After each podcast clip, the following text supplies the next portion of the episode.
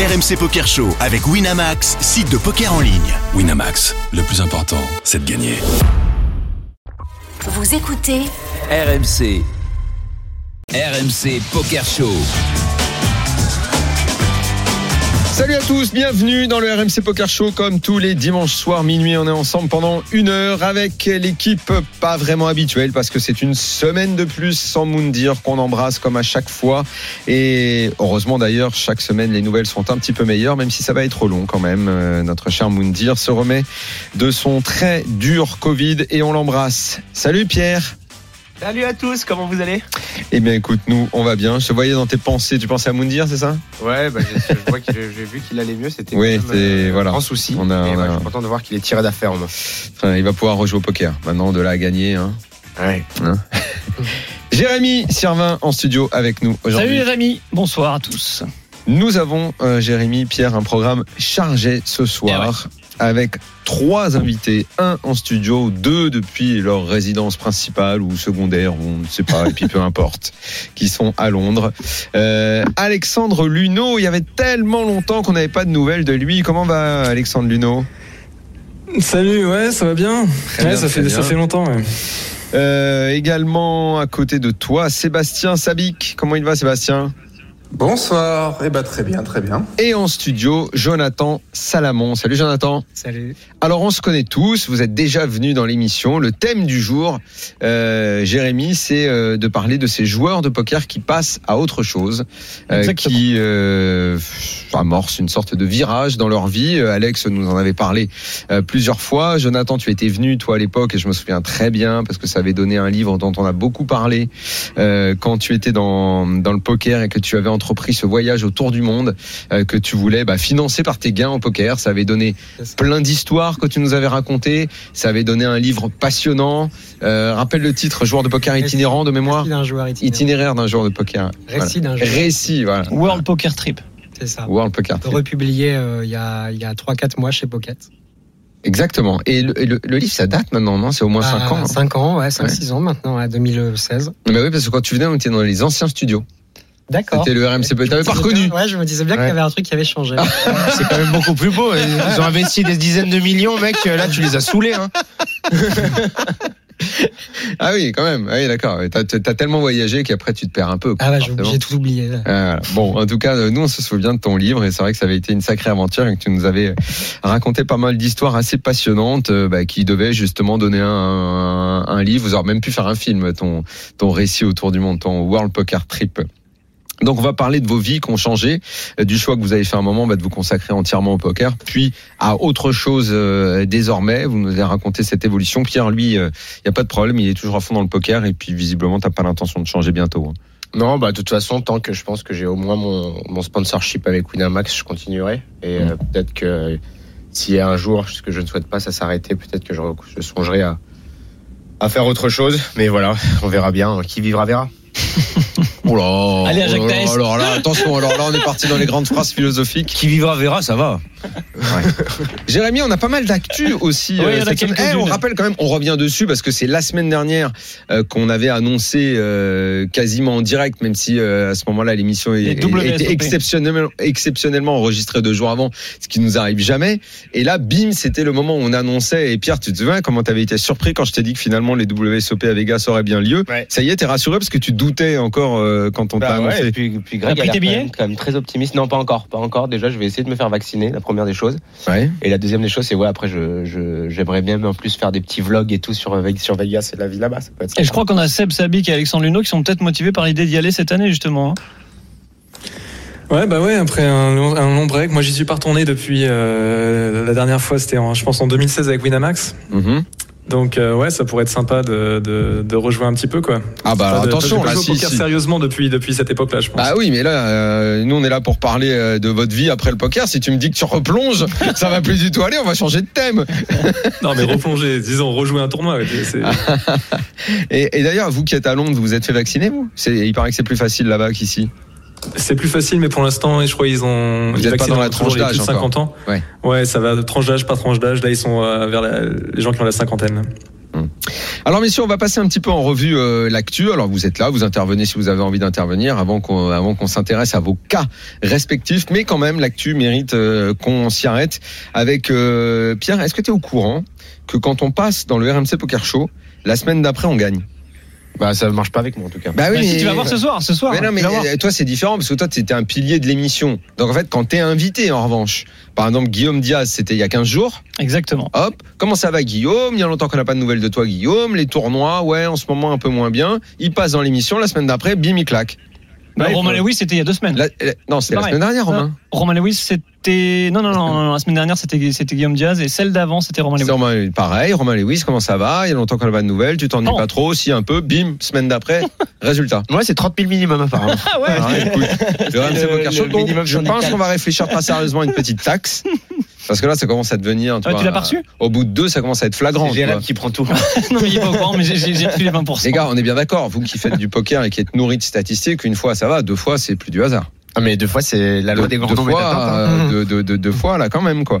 Donc qu'est-ce que ça donne concrètement, Jérémy, euh, cette euh, folle semaine euh, Alors c'est sur les Winamax Series évidemment, tout le monde les joue en ce moment. Euh, Romain Lewis qui a remporté l'event 67, c'est un Six Max Turbo euh, des Winamax Series pour 20 800 euros. Il le remporte devant Guillaume Diaz qui quelques minutes euh, auparavant avait lui remporté l'event 65, un 50 euros KO pour 12 800 euh, euros. Voilà, ça lui fait une petite soirée à quasiment 30 000 euros, magnifique. hum Ouais, en plus de sa deuxième place sur le Grand Tournament récemment, Ouais. euh, je- euh, Romain Lewis, qui était beaucoup critiqué pour sa courbe Schwarzkopf sur Winamax, qui était à moins 80 000 euros, Ah oui? Et ben, il a répondu à ses détracteurs. Il a déjà comblé euh, quasiment trois, des trois quarts de ses déficits en, en, en un petit mois. ah, Il va bien Guillaume Diaz. Romain Romain. Ouais, bien sûr, mais je parlais de Guillaume Diaz qui va très bien du coup en ce moment. Ah oui, Guillaume, il est. Voilà pour les petits résultats de ton team. Euh, et puis euh, il y a un résultat euh, qui, écoute, nous a fait plaisir. C'est un ancien du team, c'est euh, c'est Yvan. On rappelle pas les problèmes qu'il a eu, on en a beaucoup parlé. Euh, mais écoute, visiblement il se remet parce que on imagine que moralement ça a dû être un petit peu dur pour lui. Et euh, beau tournoi, euh, Jérémy, pour pour Yvan également Ouais. cette semaine. Bah oui, c'est plutôt une belle semaine, une semaine magnifique pour lui. Il a remporté le high roller à 1050 euros de GG Poker. Il a battu 1091 joueurs. Il a remporté 153 000 dollars. Il a enchaîné là il y a quelques jours avec un podium pour 86 000 dollars sur un tournoi à 2650 sur Poker Stars et, et une victoire en plus sur le marathon event euh, pour 13 000 dollars. Enfin, il a fait une semaine à 250 000. Ouais. Tout à fait correct. Pas mal. Un petit commentaire Mm. sur ton ancien coéquipier. euh, Non, bah écoute, moi, Bonne semaine, c'est, hein, c'est- il a fait une énorme erreur et, euh, et euh, ça reste malgré tout euh, un ami. Et je pense que la vie, elle est faite. Enfin, dans la vie, il faut aussi savoir pardonner. Bien et voilà, moi, je suis très, très, très heureux. Euh, je trouve qu'il a payé le juste prix et que maintenant, je suis très heureux qu'il arrive à bah, rebondir. ça va, il a empoché également le juste prix. Ouais. Ouais, c'est- non mais ça, ça- je pense que moi, franchement, j'étais très très inquiet parce que vous imaginez quand il y a ça qui vous tombe dessus. Alors certes, vous avez fait une énorme connerie, mais après c'est quand même très. oui, très, c'est très, comment tu te relèves de ça, Ouais, comment comment tu encaisses ça. comment tu vis avec ça. Si en plus après tu te prends un gros bad run, Mm. euh, ça doit être terrible, terrible, terrible à vivre. En Et je t'avoue que quand j'ai vu le résultat, j'ai pensé à ça parce que je me suis dit, il, il n'a pas encore communiqué. Non, je l'ai eu au téléphone. Il est vraiment ravi de toutes ses performances, mais il n'est pas encore prêt à communiquer. Il a peur de faire une bêtise et de, de dire à chaud comme ça une voilà un truc qui, qui dépasse sa pensée. Ouais. Bon, eh ben, j'espère en tout cas qu'on l'aura bientôt dans le RMC Poker Show pour parler calmement de tout ça et on le félicite Absolument. pour ses résultats. Et puis on termine quand même l'actu parce que c'est notre petit feuilleton qu'on aime bien. C'est les fameux duels. Ouais. En attendant, Pierre, je te, je te chauffe chaque semaine, mais il faut bien que je, je veux qu'un mec te provoque. Donc, Mais nul en head-jab, c'est ça le problème. euh, Negreanu, Helmut, euh, ça continue. Exactement. Il y a Negreanu qui a déclaré Je jouerai contre Phil pour l'éternité. Il n'y a pas un cas où je vais refuser une revanche avec Phil Helmut. Voilà, donc il y aura bien une revanche. Il avait perdu sa première partie où ils avaient investi 50 000 dollars tous les deux. Donc Phil Helmut avait gagné les 100 000.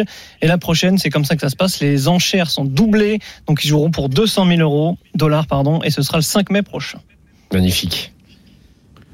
Ça passionne les foules, hein, cette histoire-là, quand même. Ouais, non, C'est le, bien, ces histoires de duel. ouais, c'était bien. Il y avait des, il y a eu des, des heads-up qui étaient énormes. Euh, Galfond contre Veni ouais. ouais. qui était down 1 million d'euros et qui avait réussi à rattraper ses pertes. Et ce qui était marrant, c'est qu'on pouvait parier au fur et à mesure du challenge, un peu comme du pari sportif, sur euh, un des deux joueurs. Et après, ouais, bah, bien sûr, il y a eu aussi le, duel euh, Doug Polk contre Negreanu, Ah, bien qui sûr. euh, ben, va rester dans toutes les mémoires, mais je pense pour toujours dans l'histoire du, du poker, quoi. Alors on se tourne à présent euh, vers nos invités du soir. Donc je rappelle Alexandre Luno, Sébastien Sabic et Jonathan Salamon qui est avec nous euh, en studio. On avait envie de parler euh, de ces joueurs de poker qui euh, bah, passent à autre chose et qui ont euh, connu euh, de belles réussites dans, dans ce jeu. On va commencer avec Alex Luno. Donc on rappelle que tu as été membre du Team Pro Wina. C'était à cette occasion-là qu'on qu'on s'était connus. Toi, tu avais acquis une certaine notoriété grâce à tes parties de cash game qui faisaient énormément parler. Il y avait eu ce documentaire dont on a également beaucoup parlé, Nosebleed, tout le monde s'en souvient. Tous les gens qui aiment le poker euh, l'ont vu. Tes, tes, tes duels face aux stars de, de ce jeu, en cash game notamment. Euh, certains disaient que tu n'irais pas dans une team pour jouer des tournois parce que c'était pas trop ton truc. Tu l'as fait, tu as tenté cette expérience. Je sais pas si je dis une bêtise en disant que c'était presque plus un défi contre toi-même en voulant faire les tournois, les WSOP, puisqu'à priori c'était pas euh, vers ça que tu te dirigeais dans, dans le poker. Oui, Bref, c'était tu, pas juste lucratif, c'était aussi ouais pour euh, c'était une expérience intéressante de, de rentrer dans une team, de, avec tout ce qui va avec, de, aussi de jouer des tournois en live. C'était ouais pour faire quelque chose de différent un peu déjà à l'époque quoi. Mhm. Donc tu l'as fait et puis tu as euh, tu as tout arrêté. Euh, je, je, je ne me souviens pas à l'époque si quand tu as dit je vais je vais, je vais arrêter si ça avait été une surprise. Toi Pierre qui était dans le team à ce moment-là, est-ce que quand il a dit c'est bon j'arrête, euh, je vais faire autre chose, ça avait été une surprise pour tous les membres du team Non, c'était pas, c'était pas une surprise. Et, enfin, alors peut-être que je, je faisais des, des, des conjectures euh, qui m'étaient personnelles, mais nous on avait l'impression qu'il était là pour se dire bon bah j'essaie de choper un bracelet. C'est un peu le baroud d'honneur de Ouais. ma carrière de joueur au poker. On sentait qu'en cash game, comme il dit, comme euh, comme tu le disais Alex, bah, il avait déjà gravi tous les échelons et en Mhm. fait il avait plus d'objectifs euh, à remplir. Et du coup euh, que là Ouais, voilà, à c'était un l'époque, ça faisait déjà longtemps que je jouais en fait. Ça faisait euh, Mm. Quoi J'ai dû commencer en 2008, donc pour moi c'était quasiment déjà 10 ans à l'époque que je, que jouais au poker. Euh, donc ouais, j'a- j'avais déjà fait le, entre guillemets le tour, euh, un peu le tour quoi. C'est ce qu'on sentait effectivement. Euh, tu voulais et c'est vrai qu'on en discutant avec toi, tu, parlais d'autres projets et notamment donc de ce projet que tu as fini par monter autour des paris sportifs. Euh, que tu as pratiquement voulu rendre un peu intelligent, quoi. Euh, T'as tellement Bah, théorisé là-dessus. Mon, mon, mon projet, mon projet quand j'ai quitté le poker, c'était pas, j'avais pas du tout en tête les paris sportifs. J'avais euh, d'abord en tête, je voulais euh, m'éduquer un petit peu à, à apprendre de nouvelles choses. Donc je me, je- j'ai appris à coder, j'ai appris le le machine learning, donc qui est dans une branche de l'intelligence artificielle. Et après, euh, après avoir acquis des, des nouvelles compétences, j'ai j'ai voulu un peu tester tout ça. Et donc un peu par hasard, je me suis amusé à modéliser le, le tennis. Et euh, pour tester à quel point mes modèles étaient bons, je me suis comparé au marché des paris sportifs. Et il se trouve que dès le début, ça s'est passé relativement bien et j'a- j'avais un, un edge, un avantage sur, sur le marché des paris sportifs. Et du coup, ça m'a donné envie de continuer dans ce, sens, dans ce sens-là. Et, et de fil en aiguille, euh, c'est devenu de plus en plus gros. Euh, Sem m'a rejoint euh, un an après que j'ai commencé, je pense. Et on a monté ensemble notre boîte. Et maintenant... euh, on a une vraie boîte où on couvre pas mal de sports et grâce à l'intelligence artificielle, on essaie de battre euh, le, marché des paris sportifs. Alors ça, ça me passionne. Je suis pas sûr de tout comprendre parce que je je suis pas très doué euh, quand on parle d'intelligence artificielle. Mais alors quand tu dis euh, j'ai essayé de modéliser le tennis et de réfléchir à comment euh, bah, prévoir à l'avance ce qui va se passer, j'aimerais bien en, si- en deux trois exemples, euh, si c'est possible, que bah, tu m'expliques en- en un petit peu déjà, comment comment tu fais l'idée, ça. C'est pas de savoir qui, qui, qui va gagner ou pas, parce que ça on peut pas le savoir. L'idée c'est de, de mettre une probabilité sur un, un événement sportif. euh, par exemple, euh, Nadal bat Federer. euh, Est-ce qu'il va, est-ce que sur ce match donné, il va le battre 60% du temps ou 50% du temps ou autre, comparé à ce que le, le prix du marché pense? Donc quand vous voyez une cote, euh, une cote à 2 ou à 3, c'est dérivé d'une probabilité.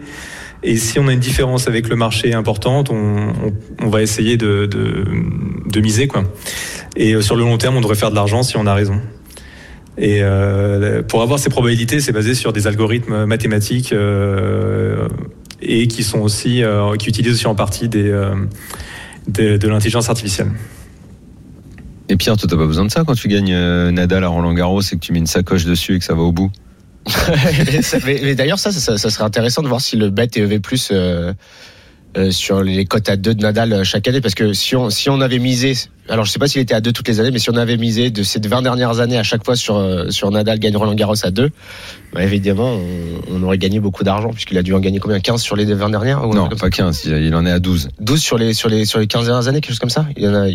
euh, Après, des fois, il depuis était à moins de deux, 2005. je crois. Il y en a eu un, il était pas à 1.6 euh, de gagner Roland. hein. Si, c'est quand Gus avait bête, mais bon, ça, on va pas le, le flammer à chaque fois.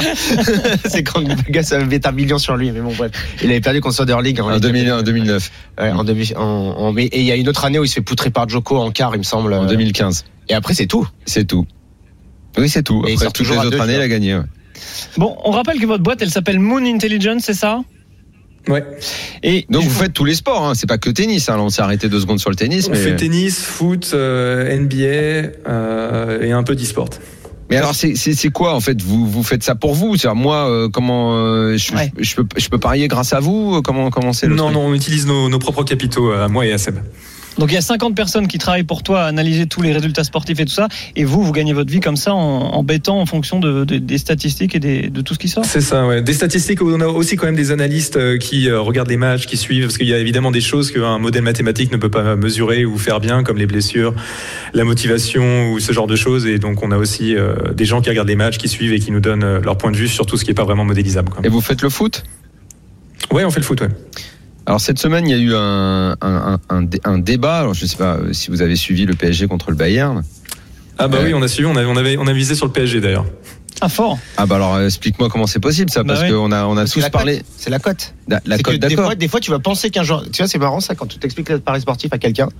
Il te demande euh, sur qui tu paries et tu dis telle équipe et tu dis mais qui est-ce que toi tu penses que va gagner et tu dis l'autre équipe. Mais c'est simplement parce que la cote de l'adver- de la de l'équipe sur laquelle tu tu tu Oui, paries. d'accord, mais vous vous faites pas, vous vous faites pas. euh, Enfin, en l'oc- en l'occurrence, miser sur le PSG, c'était ça, ça, ça, ça- ça semblait dingue parce que euh, entre l'état de forme euh, et puis quand tu regardes le match, Mm. je- tout ce qui est statistique va va en faveur du Bayern. Qu'est-ce qui fait que tu peux miser Ah bah sur ça s'est très mal passé. La- Si on, on mesure après coup, ça ressemble, c'était sûrement pas un bon bet au vu du résultat. Le, le PSG a très très, enfin, c'est fait archi dominer. Mais euh, je sais pas, Seb doit savoir c'était quoi la cote euh, pré-match, mais c'était une très grosse cote, je pense. euh, Ils étaient à PSG. 3,95. Oui, bah, bah, bah, déjà, oui, euh, déjà euh, euh, pour nous, quand, quand on parie, euh, on parie sur, euh, sur des marchés qui sont pas forcément les, les marchés dont, dont vous avez l'habitude, c'est les marchés asiatiques.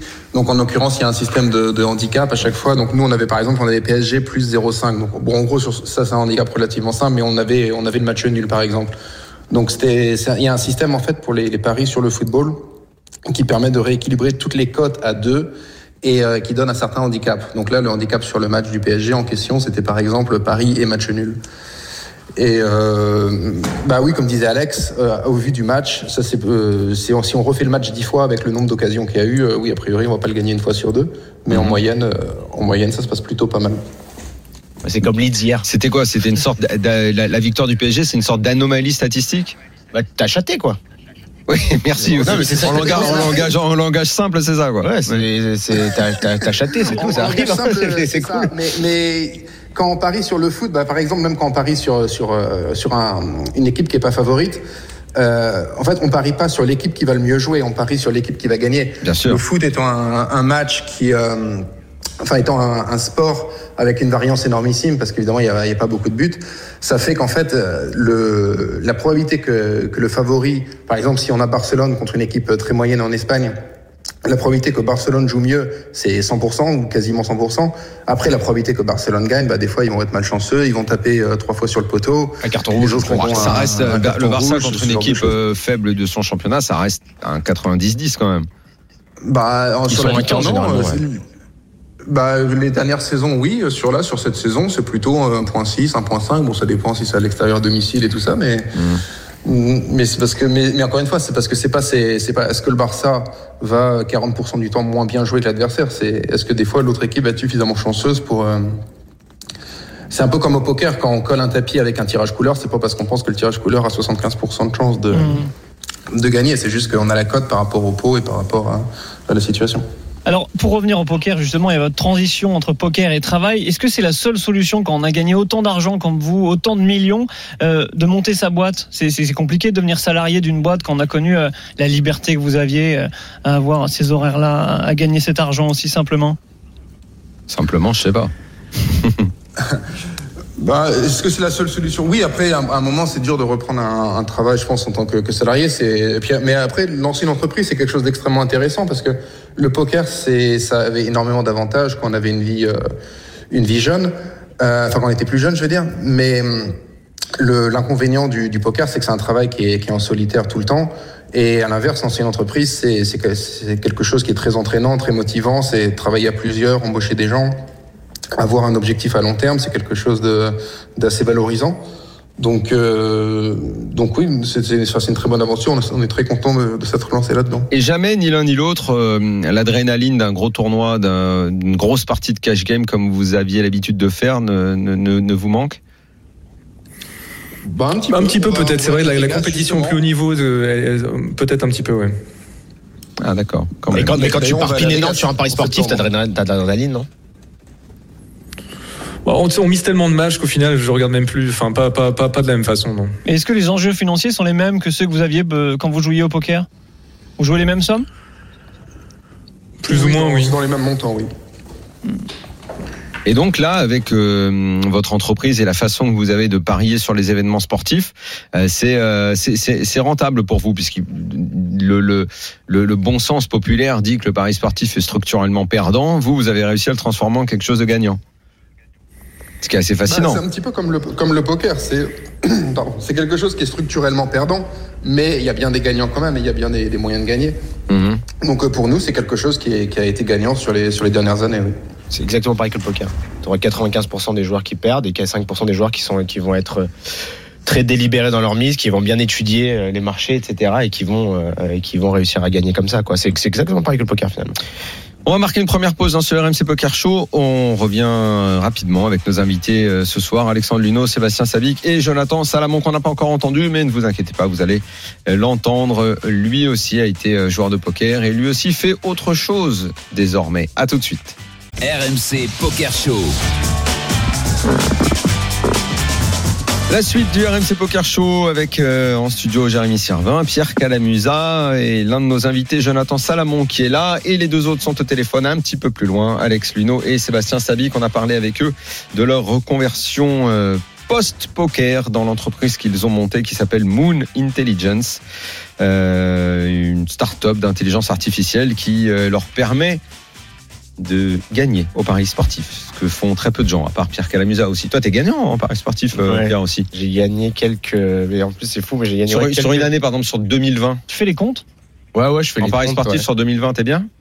Sur, euh, sur Wina, c'est marrant, j'ai misé 1,4 million. Pardon Ouais, sur Wina, j'ai misé 1,4 million.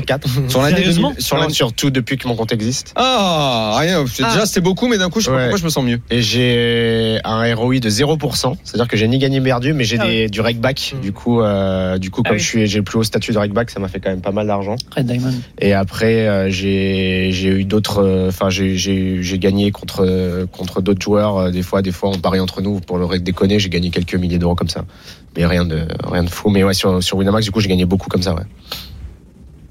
Mais ouais, c'est des c'est c'est c'est des grosses mises, je me rends compte. Effectivement. Et toi, Jonathan, tu joues, toi, paris sportif toi, C'est quelque chose J'ai qui te, jamais fait un pari sportif de ma vie. c'est quelque chose qui ne te, qui ne te botte pas. Bah c'est euh, c'est euh, ouais, je c'est juste que je me suis jamais lancé dedans. C'est euh, j'ai beaucoup j'aime beaucoup le poker et j'aime beaucoup euh, la stratégie du poker, mais je suis pas spécialement porté sur euh, sur euh, parier sur des sports que je suis pas spécialement en fait. Alors le poker en revanche, euh, ça a été une grande partie de ta vie. Euh, on rappelle qu'en 2014, tu avais décidé de tout plaquer pour euh, faire un tour du monde, qui a, qui a surtout été, si je me trompe pas, plutôt un tour d'Amérique Un du Sud, hein, américain au final. ouais. pour aller avec de le, Rio le but. à Las Vegas. Voilà, c'était de finir à Las Vegas. Mm. Derrière, tu as écrit un livre, World Poker Trip, récit d'un joueur itinérant, qui euh, alors franchement, je- 5000 exemplaires. Je- moi qui sais ce qu'est le monde de l'édition, c'est un très beau score. Mais beaucoup plus parce que finalement, en fait, euh, il a été réédité il y a 4-5 mois et en fait, il est en train de- d'approcher des 10 000 en ce moment. Eh ben écoute, c'est une, euh, une très belle Ouais, performance. Je, je sais à quel point c'est difficile de vendre des livres sur en plus une niche qui est le, qui est le poker. Donc euh, pour ça, félicitations. Et c'est vrai que de toute façon, pour, pour l'avoir lu, euh, euh, il y avait énormément de choses qui étaient, qui étaient absolument passionnantes dans ton voyage. Donc le poker était au centre de ta vie. Mhm. Tu avais bah, fait ce trip finalement, puisque c'était ça, comme de, de, de jouer au poker, d'essayer de, de vivre en, en, en vivant de ce que de ce que tu gagnais. Mhm. Et puis alors après, qu'est-ce qui s'est passé? Tu parce que quand tu quand tu es rentré, tu as voulu continuer à jouer, tu as continué à jouer. En Et comment ça s'est passé à ce moment-là? Il s'est passé mille et une choses. Je pourrais passer une heure à raconter tout ça, mais Euh, en fait, le poker faisait partie de ma vie, mais mon vrai boulot à la base, c'était l'architecture. Oui, c'est J'étais vrai que tu viens de là, oui, oui. Mhm. Et en fait, j'étais parti. euh, c'était une vraie parenthèse dans ma vie à l'époque, le poker, qui est devenu euh, parce que ça a très bien marché, qui est devenu mon métier à cette époque-là. Et en fait, quand je suis rentré d'Amérique du Sud, euh, ce que je voulais faire surtout, c'était continuer à la fois le poker, mais le blog, euh, l'aventure, enfin tout ce tout ce que j'avais commencé à monter à cette Le blog où tu racontais tes voyages. Voilà, World Mhm. Poker Trip. Mais c'est pas, c'était pas par le biais du blog quand c'était connu. Exactement. Ah, mais Ouais. oui, ça, je me souviens. Euh, bien. le blog avait bien été, était bien monté à l'époque et bah tu m'avais écrit un, j'avais, tu m'avais interviewé à l'époque et, euh, et puis voilà c'était parti comme ça le livre était parti comme ça et je t'en Mhm. remercie d'ailleurs encore, Oui, parce que c'est Incroyable ce truc. ah ouais c'est grâce à Daniel c'est grâce à Oui, oui, Daniel c'est que vrai, j'ai été édité à bien, ouais. l'époque ouais. Mhm. T'as pris de l'oseille? Même pas, même pas. Abs- abs- absolument pas. Et, Ouais. et- et- et c'est pas grave. L'important, c'est que l'important, c'est que Bah oui, beau. il ait pu le faire. Et non, non, mais je me souviens que c'était une très très chouette histoire. Ouais.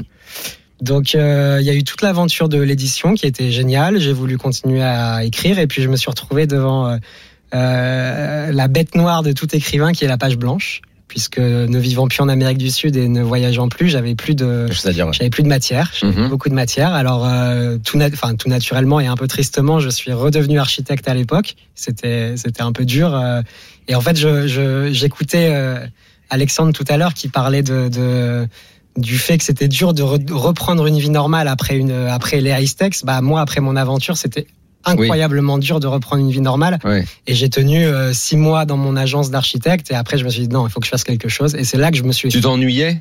Ah, je m'ennuyais beaucoup. Euh, tout- et c'était surtout au tu niveau de la repensais à liberté. ton voyage, tu repensais à la liberté que tu avais Surtout eue. la liberté, ouais. En fait, Parce qu'en euh, plus, il faut rappeler, tu, tu, tu l'avais fait à moto ce, Ouais. ce, ce trip. Ouais. C'était ouais. fou, t'avais perdu ta moto, on te l'avait volé, tu vois. Enfin, c'est une aventure de fou. Hein. passé Je, je- me rappelle vraiment, le, galères. le- le bouquin est génial à lire, hein, vraiment. Mm. Ah, c'était vraiment une aventure de, de, de fou furieux.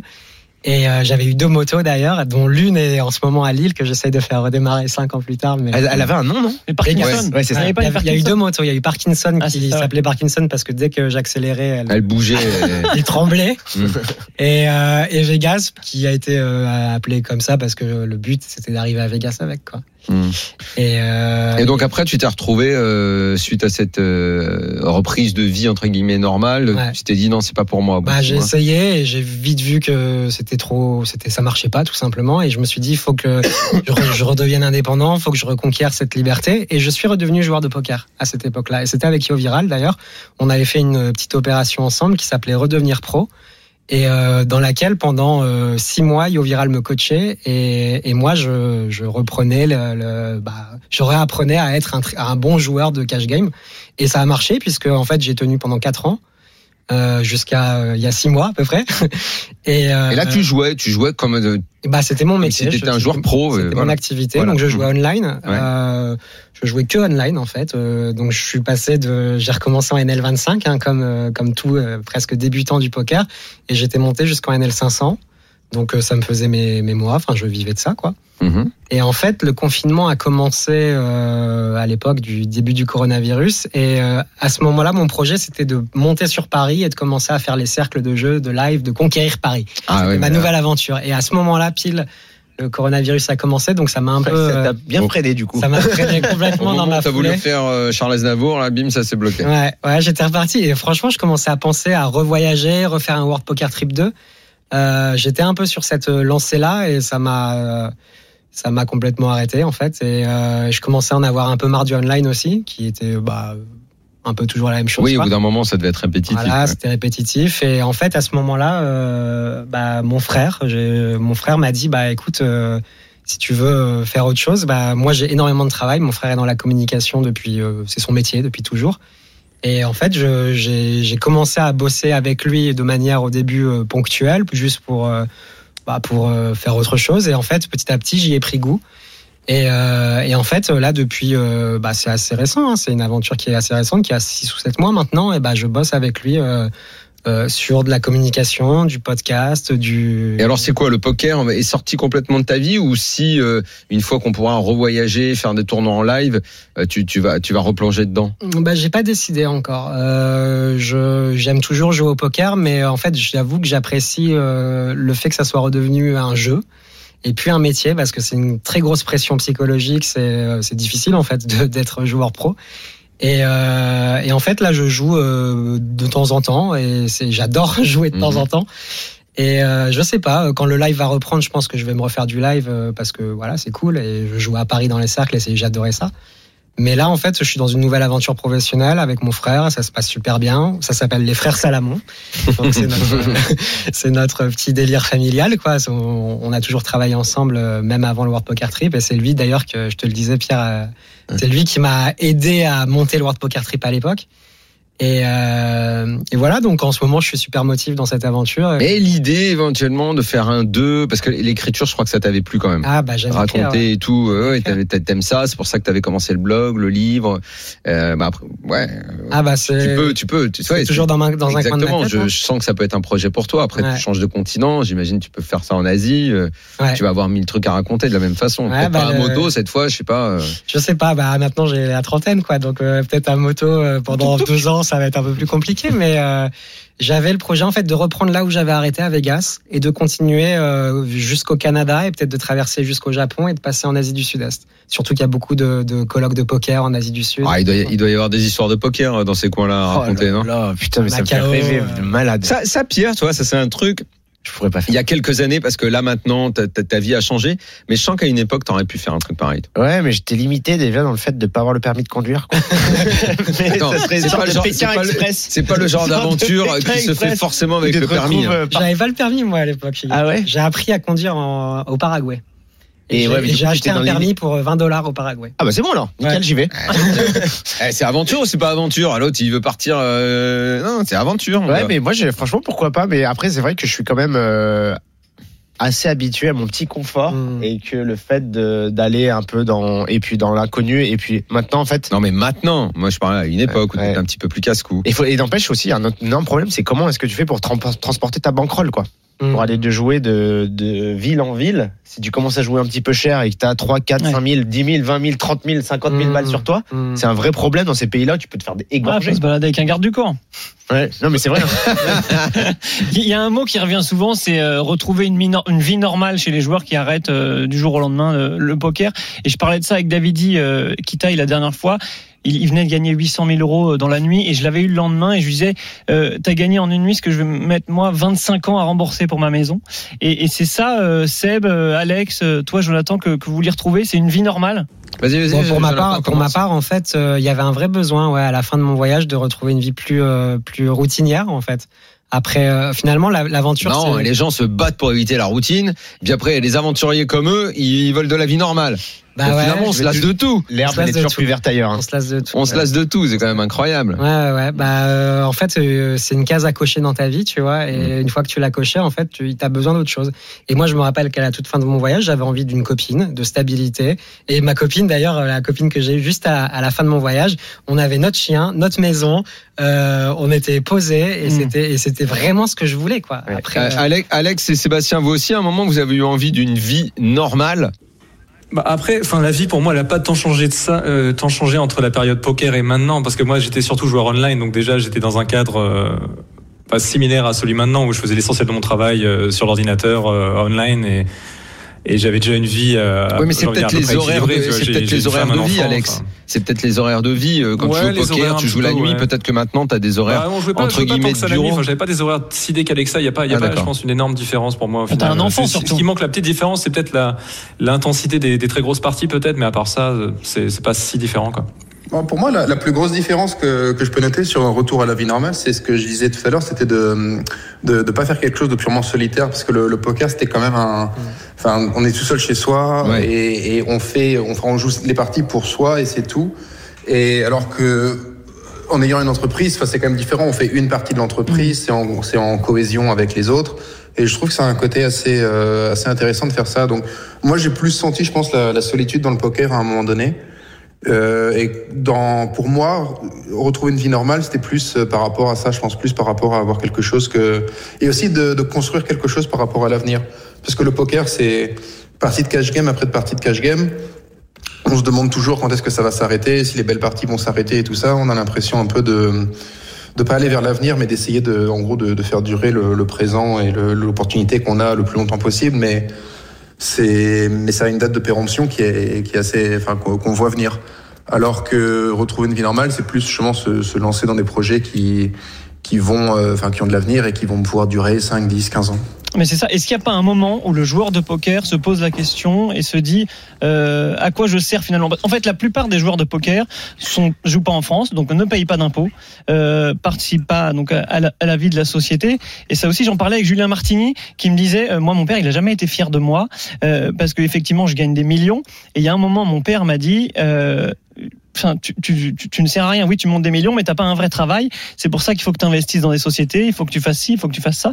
Et c'est là qu'il s'est lancé là-dedans et que voilà, il crée de l'emploi. Il a investi dans des sociétés aux États-Unis et il a l'impression de plus servir à quelque chose. Je sais pas, Pierre, tu me répondras peut-être aussi, mais les gars, est-ce que c'est ce que vous ressentez?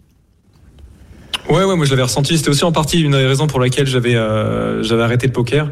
Même si au final, je veux dire, je me suis pas si éloigné que ça. Tu vois, je suis passé du poker au pari sportif. Bon, certes, maintenant c'est avec une boîte et j'emploie des personnes, mais ah oui, c'est pas non plus le, le plus glorieux non plus quoi. Non, mais t'embauches des gens, c'est vrai, ça change. Ouais. Non, non, c'est vrai, c'est vrai, c'est une, une question qu'on se pose tous. Euh, moi, j'ai un peu le, le, le même discours chez mes parents que, que, ceux de, que ceux de Julien. Puisque bon, ils sont profs de français et tout. Donc Ah ouais. euh, pour eux, ils sont là, mais qu'est-ce que tu fais, mon fils oui, leur Qu'est-ce que tu branles ouais. Qu'est-ce que tu branles Qu'est-ce que tu fais Qu'est-ce que tu fais, en fait Je voulais que tu lises Proust et Balzac, et là, tu me sors. euh, Bah, me tu sors peux les lire en voyage sur le trajet pour aller Ouais, à bien sûr, bien sûr. Non, mais Alors, non, non, mais après, c'est pour ça que j'ai j'ai donné pas mal à charité. J'ai payé aussi beaucoup, beaucoup d'impôts dans ma vie. N'oublions pas ça. Euh, voilà. Et après, c'est aussi pour ça que j'essaie aussi maintenant de, de faire un peu plus de d'entertaining et de former aussi les, les joueurs à travers les les contenus que je fais pour Winamax pour que justement ces joueurs perdants perdent moins ou deviennent même pourquoi pas des joueurs break-even Ouais. voire légèrement Mais c'est vrai que toi, c'est encore différent. Tu bosses pour une boîte. T'es pas euh, chez toi en train de grinder en cash game et monter des. Ouais, après, encore une fois, chacun est libre de faire ce qu'il ce qu'il Bien sûr. entend et de mener sa vie comme il l'entend. Et puis, si jamais on a oui, parce de- qu'il y a pas mal de gens parmi ceux qui nous écoutent qui eux euh, euh, rêvent de la première chose que vous avez tous fait, c'est de Exactement. devenir pro et de vivre ça et d'aller et de connaître l'adrénaline d'un an, deux ans dans les tournois, d'être à l'EPT Monte Carlo, Mm. d'enchaîner avec Vegas, C'est euh, de, de, de voyager. C'est parce, parce que c'est éga- c'est également un rêve.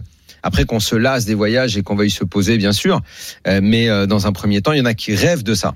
Mais moi, c'est un truc, c'est un truc qui est fou, c'est qu'en fait, t'évolues tellement sur les sommes. Par exemple, au départ de ma carrière, j'avais vu un de mes amis qui avait 600 dollars sur son compte full tilt à l'époque, Mm. et j'avais l'impression que c'était une montagne parce que nous on avait 2 dollars, 3 dollars qu'on mettait de temps en temps. Et, et c'est vrai que maintenant, euh, tu, tu, tu vois 500 000 500 000 dollars sur un cashier, et tu te dis putain c'est standard quoi. Enfin c'est c'est un peu bizarre quoi. Standard. Standard. standard, pas pour tout le monde. Mais il y a néanmoins un point commun, euh, l'attirance euh, qui ne, qui ne, comment dire, qui ne s'éteint jamais pour Vegas, parce que Alex, euh, Sébastien, vous le disiez tout à l'heure, malgré vos changements de vie, euh, l'annonce euh, d'un Vegas qui revient en septembre, ça, ça a l'air de vous titiller quand même. Et Pierre, je sais que ça te manque et que tu es pressé d'y retourner. Jonathan, je sais pas, mais euh, il y a, il y a, il y a, il y a peut-être cette envie-là, cette attirance, cet aimant euh, Vegas de retourner au WSOP. Alex. Bah après oui, parce que Vegas c'est aussi. Euh, Enfin, le poker, là, on en parlait comme étant un, un grind euh, quotidien. Donc, je pense que ce qu'on a tous exprimé, c'était euh, voilà qu'il peut y avoir une lassitude quand on joue euh, toute la journée, euh, tout le temps, mais et en plus euh, pendant plusieurs années. Mais après, le, le poker, ça reste quand même quelque chose d'extrêmement fun, et surtout les, les gros tournois à Vegas. Je pense que, enfin, déjà, c'est un challenge en soi de- d'essayer de gagner un bracelet, mais aussi c'est juste marrant à jouer de, de, de jouer les tournois de, de Vegas. Donc ça, c'est la passion pour le poker, c'est quelque chose qui reste bien longtemps après le euh, après s'être servi du poker en- euh, comme euh, comme carrière. Mais parce que toi, garder un, un loisir. Seb, je regardais ton Endon Mob. Alors, t'as gagné des millions online en cash game. Sur ton Endon Mob, 78 000 dollars. Ça équivaut à quasiment une cave que tu joues en un soir. Euh, t'as- T'as une petite frustration quand même au niveau de ça, des, des WSOP, de pas avoir deep run les WSOP. Ah oui, oui, j'ai une petite frustration par rapport au temps. Euh, euh, non, mais c'est pour ça que je, je serais content de pouvoir perfer. Je me dis, si quand j'étais pro, j'ai jamais réussi à, à, à diproner, peut-être qu'en étant amateur, maintenant, je. Ça, C'est je- magnifique, je- c'est vraiment, c'est tout le temps là où tu gagnes le main différent, event. euh, hein. C'est 100% ça. Eh ouais. C'est pour toi, c'était. C'est 100% TF quoi. Ouais, J'espère.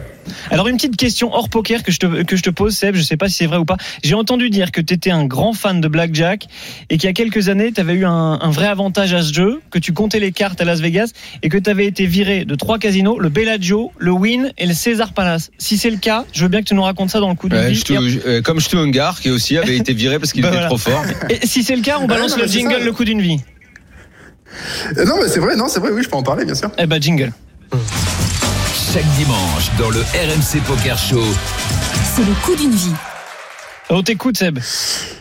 Eh ben oui, bah ça c'était c'était quelque chose que j'avais fait il y a déjà une dizaine d'années. C'était euh, quand je m'étais lancé dans, dans le poker, j'avais également beaucoup lu sur euh, sur les gens qui comptaient les cartes au blackjack. Alors Ouais. au début, je me suis dit que c'était quelque chose sûrement de, de très compliqué. Et en fait, c'est que je me suis rendu compte que la, la mécanique de ça, c'est relativement simple. En fait, le pour expliquer rapidement, le, le blackjack, il y a certaines cartes en fonction des règles euh, qui sont avantageuses pour le joueur, d'autres pour la banque. Et comme les, ils ne mélangent pas à chaque euh, à chaque coup, si on garde un ratio, est-ce a- est-ce que les as sont plus passés que les autres cartes ou ce genre de choses On sait si dans le reste du sabot, il reste plus d'as que, Ouais, que la moyenne normale.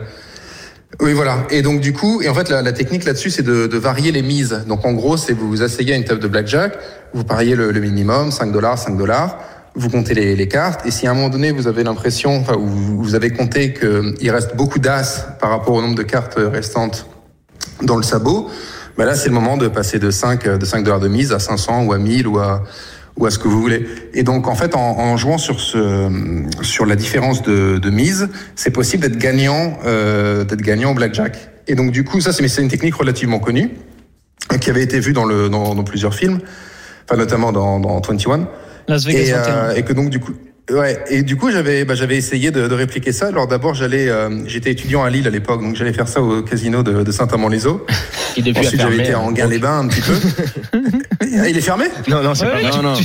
Après toi, après passé. Ils Ah oui, oui. le mec nous a rasé en, en- nous a rasé au blackjack. j'avais bien gagné non mais j'avais bien gagné quand j'étais étudiant là-bas je- j'étais j'étais au, c'était au tout début de, de ma carrière dans le jeu donc euh, j'avais j'avais fait une soirée j'avais gagné 10 000 euros mais pour moi à l'époque c'était euh, Enfin, c'était phénoménal, c'était c'était le, coup d'une vie pour le coup.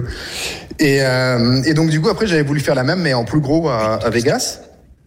Et donc du coup, euh, ben, j'avais joué au, au Bellagio, au Win, euh, avec Alex d'ailleurs, au Rio aussi d'ailleurs. Et euh, ben, on s'était fait virer euh, plus ou moins, euh, plus ou moins rapidement en fonction des, des casinos.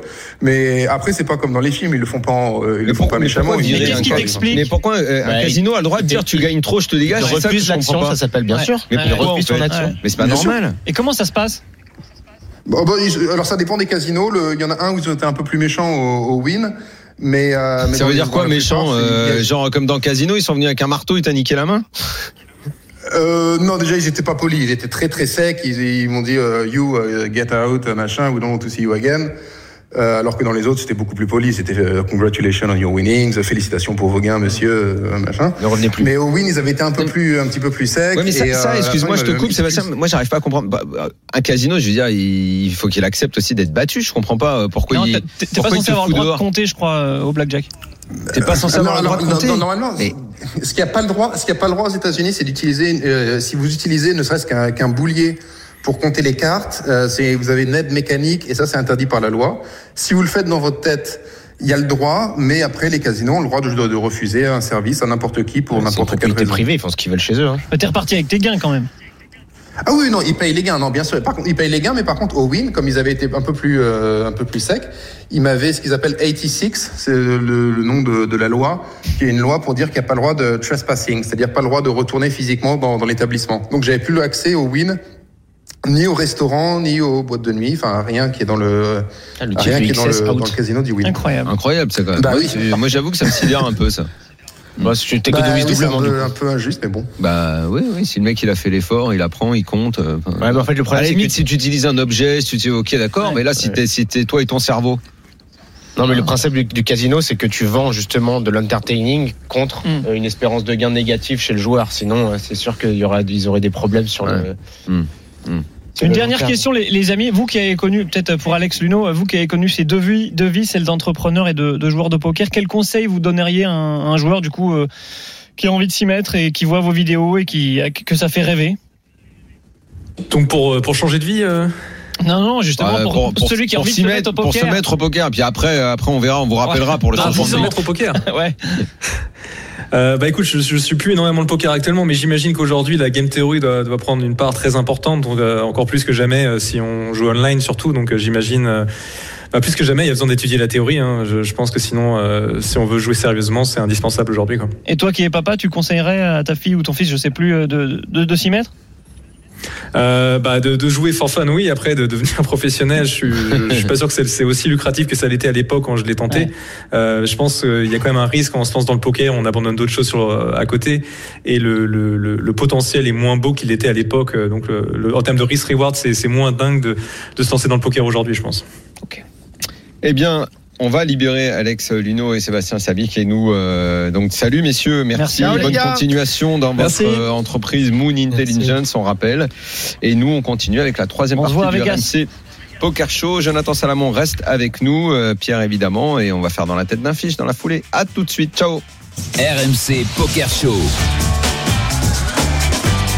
La dernière partie du RMC Poker Show, euh, Jérémy, Pierre Calamusa euh, avec moi et euh, notre invité Jonathan Salamon qui est là. On rappelle, si vous l'avez pas lu, ce livre, franchement, ça vaut le coup. Récit d'un joueur itinérant, World Poker Trip, euh, ça date un petit peu maintenant, mais on peut le trouver parce qu'il va être édité en poche, euh, n'est-ce pas, euh, Jonathan? Il l'est, il l'est dans et toutes les ton, Et c'est ton histoire en 2014 où tu as tout plaqué pour partir en Amérique du Sud et, et jouer au poker et les parties de poker devaient te faire vivre jusqu'à ton arrivée à Las Vegas. Tiens, en parlant de Vegas, euh, avant qu'on démarre et dans la tête d'un fiche et qu'on joue ensemble, euh, il y a deux minutes là, je posais la question à, à Alex Luno et à Sébastien sur leur envie de, de retourner à Vegas alors qu'ils ont arrêté.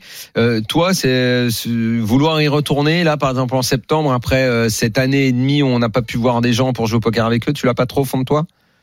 Autant le, le, live, c'est quelque chose que, que j'attends avec impatience. Euh, réouverture des casinos du nord de la France ou même de Paris. J'ai vraiment envie de jouer. Mais faire le voyage, non? Pas trop Vegas, ça a jamais été un rêve pour moi, en fait. C'est, euh, bah, à l'époque, ça l'était quand t'as fait ton voyage et que le, le, ton, ça devait t'emmener là-bas. Ouais, mais c'était plus pour l'aspect symbolique de Vegas. Je trouvais que c'était génial. Enfin, moi, j'adorais l'idée de terminer à Vegas. Mm -hmm. Mais même, en fait, finalement, dans mon voyage, ce que j'ai adoré, c'était les rencontres humaines avec les gens au Pérou, en Bolivie. Et, et Vegas, Vegas, Vegas, en fait, j'ai pas tellement aimé. Euh, j'ai trouvé que c'était une ville. Euh, bon, si t'avais gagné le main, t'aurais aimé. Ah oui, c'est sûr. ouais, c'est sûr, c'est sûr. Mais euh, ouais, c'était pas mon, dans mon délire de voyageur à l'époque. J'étais, j'étais un gros baroudeur et Vegas, c'est quand même. euh, Oui, c'est pas les- tellement euh, pour baroudeur euh, Vegas. Non, Bah, non, ça dépend quel genre de de- d'aventure on veut avoir. Il peut y en avoir aussi. hein. En fait, c'est marrant parce que selon les bankrolls euh, ou selon les, les personnalités des gens, tu auras des expériences de Vegas qui sont complètement différentes. Il y en a qui vont partir, tu sais, avec 2000 dollars un peu en route euh, dans les casinos, en dehors du strip. Il y en a qui vont avec beaucoup d'argent, qui vont dans les grandes suites. Il y en a qui vont prendre plutôt des villas. Il y en a qui vont jouer dans le cash game dans les tout petits casinos. Et d'autres qui vont jouer les, les très gros tournois ou les très grosses parties de cash game à l'Aria, euh, au Bellagio et tout. Et tu as vraiment des expériences qui, qui sont complètement différentes. Et Mhm. tu peux même faire deux parties de ton séjour à Vegas. Une où t'es en mode euh, riche. ambiances. Ouais, et une où t'es une en en mode, mode clodo. Ouais, et ça c'est génial parce que les deux sont bien. T'as le, le- t'as le, t'as le downtown de Vegas avec des casinos pourraves où tu peux miser 50 centimes à la Le roulette, tu sais. euh, Et euh, le Rhino? Le Rhino, il est où? Le Rhino c'était un strip club par contre. ah bah, bah, tu vois, bah, c'est un des seuls trucs que je connais. C'est quand même pas de bol, tu vois. je Lui, s'est trompé. On lui a dit va jouer là-bas. Il va jouer là-bas. mais attends, mais il y a que des meufs à poil, mais c'est génial Ouais. ici, mais je Il gagne a- jamais. Il a, il a cru qu'on jouait quand on lui disait mets les billets pour qu'elle se désape. Lui croyait que c'était un jeu, il croyait que c'est la roulette. Tu mets des billets, c'est Non, pareil, non, mais pas. Non, mais moi, Las Vegas, mes frais, en fait. Je sais pas, c'est un, endroit, j'ai l'impression que je vais m'y perdre complètement. Oui, toi, tu peux. Toi, t'es un peu fragile, Complètement. Jérémy. Ouais. un peu fragile. Complètement fragile pour Mm. ça. Voilà. Ouais. Allez, dans la tête d'affiche, on va voir si on est un peu moins fragile. Horrible. RMC Poker Show. Dans la tête d'un fiche. Euh, les Euh, amis. allez, il nous reste pas Ce beaucoup soir, de temps. on est à Monte Carlo, un Ouais. endroit que Pierre apprécie beaucoup. C'est là qu'il a fait sa plus grosse paire favor. hein. C'est ça à peu près, tu, me- tu me confirmes? Sur le PT Plus grosse paire favor Bah non, c'était online du coup, plus gros. Ouais, ouais, mais en, en live. Là, c'était le PT, je pense. Ça, je crois, ouais. 280 000 euros. On joue le main Il- event. Il se souvient même plus de Ouais, c'est clair. Bah, pour lui, 500 000 euros sur Moi, je m'en souviens, euh, ma plus grosse perf, euh, où c'était. C'était chez toi. À San Raymond. À San Raymond.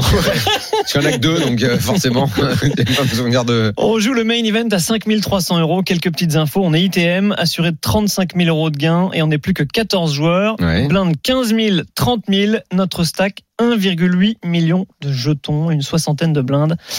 On est au bouton et il y a une relance à 65 000 du joueur UTG. Tout le monde se couche jusqu'à nous et nous on ouvre à 5 de trèfle. Qu'est-ce qu'on fait Daniel? Je paye. Le... Ouais, ok. Je t'écoute, Je Jonathan. Il y a des options. On peut 3 bêtes, on peut payer. Ouais. ça Que- Quelle est ton option, toi, à ce stade? Qui est le joueur UTG Je peux pas te le dire. Ah, Il a un gros stack ou pas? Il nous couvre. Il nous couvre. Ok. Il nous couvre. Et donc il est. Et les blindes, elles disent quoi Euh, Les mecs aux blindes, on sait, genre ils sont short. euh, On est plus peut que deux qui Ils sont tous couchés. Ah oui, en petite blinde, grosse blinde. Je, ils- non, ils ont un tapis équivalent. D'accord. Parce Ok. que s- S'il y a des, il faut faire attention aux blindes effectivement parce que Mm. s'il y a des blindes short, on offre un spot euh, de. de- Ouais, de- si je call et qu'il y en a un qui envoie tapis, je vais être obligé de me coucher. Donc, euh, mais enfin, si on considère qu'ils ont des tapis normaux, je, je call moi. Pierre. Ça va bien de coller là? Dis-moi que ça va. Euh, ouais, les deux, les deux sont bons. En fait, ça va vraiment dépendre aussi de la structure des prix, etc. Parce que s'il y a de l'ICM, on va tendance, c'est-à-dire, vous savez, cette Oui, modèle mathématique. À pas prendre de risques. Et on va avoir tendance à payer et très peu trois bêtes ce coup-là. Euh, après, c'est une, une je vais regarder s'il y a des de crevards un peu partout. Je vais attendre qu'ils crèvent et- pour gagner Voilà. un, pa- un palier de plus. Ouais, Voilà, bah tu t'expliques très bien l'ICM. Oh. Ah, alors, ça, là, le jeu dans un, ça, je sais, ça, j'y arrive rarement, mais ça, euh, c'est bon. Ça, Allez, on est en position. On va jouer, on essaie de jouer le pot le plus petit possible contre un, contre un adversaire qui nous couvre. Call. On a payé les 65 000, payé également par la grosse blinde. Le flop vient As de cœur, 4 de cœur, Valet de carreau. La grosse blinde chèque, mais pas le joueur ITG qui va faire un C-bet et miser 100 000.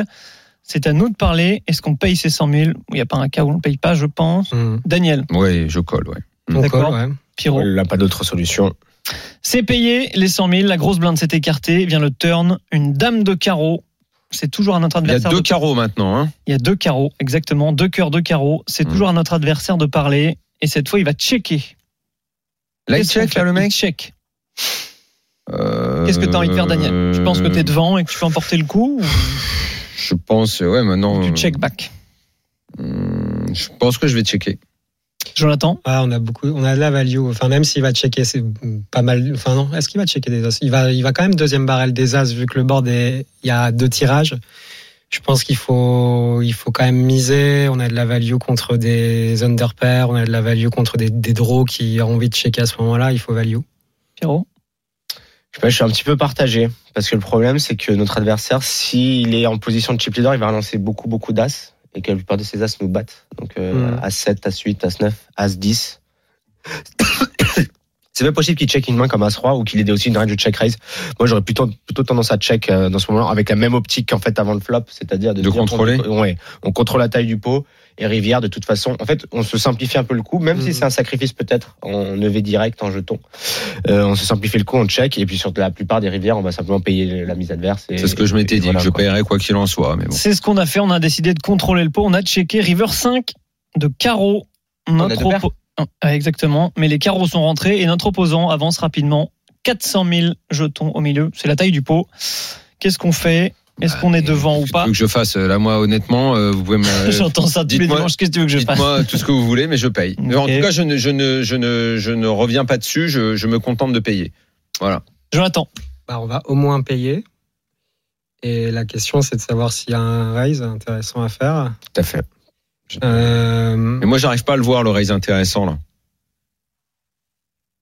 rappelle le board. As, As, valet, 4, As, valet, dame, valet. 5. Dame 5. Hmm. T'as deux paires. euh, il peut avoir flush, il peut avoir roi 10, il peut avoir as valet, as dame.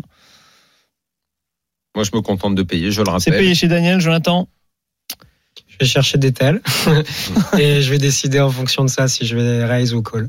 C'est payé aussi, Pierrot? Ouais, en fait, là, le, le problème, c'est qu'avec le raise, c'est que les fois on se value cut ou les fois on se prend tapis dans la gueule ou enfin des trucs Bah comme ouais, ça, c'est qu'on on a mort. quasiment tous nos, tous nos jetons. Bah oui. C'est atroce de, alors que si jamais on paye, qu'effectivement, et en plus c'est difficile de se faire payer par moins bien quand même. Hmm. Quelle main va nous payer moins bien On a payé au bout de 30 secondes et en face, il y avait Patrick Antonius avec 6 et 7 de cœur. Rien. En bluff total. Ouais, ouais, il a été c'est à tirage. Mm. Ah, c'est bien. Bravo, c'est bien payé. Voilà, là. Nice. Ça marche Faut pas jouer ce à la soir. maison. J'ai joué, Nice. j'ai joué vendredi. J'ai joué. J'en peux plus, Pierre. J'ai bien joué vendredi, j'étais très sérieux. J'ai bien avancé, on, devait être plus que 35, tu sais, le moment où la base... 9 Ouais, la moment où la bascule doit se faire. ce. Et, et tu sais comment elle se fait la bascule à ce moment-là C'est tu gagnes le coup euh, où tu as le sentiment que c'est le moment pour le gagner. J'ai 2-9, le mec fait tapis, qu'est-ce que tu veux que je fasse? Je J'étais obligé de payer. Bon bah c'est le flip classique, je crois qu'il avait as valet, ouais, bim, il a touché l'as direct, au revoir tout le monde. Eh ben, il faut retenter ta Non mais c'est jamais ça tombe sur moi. Mais jamais. Parce que t'as trop de chance dans la vie. T'as Mais- trop de chance dans la vie. T'as des enfants magnifiques, Et une femme et ça, magnifique, et un ça, super boulot. T'es payé pour regarder du foot. Et que ça, t'as fait, ça, putain Et ça, et donc, et donc euh, un joueur de poker qui, qui, qui ne joue pas sur ça, ça, ça il faut se, c'est- statistique ça, ce que tu es en train de me Mais dire bien là. sûr, c'est tu chattes trop dans les Donc la machine Wina, elle le sait ça.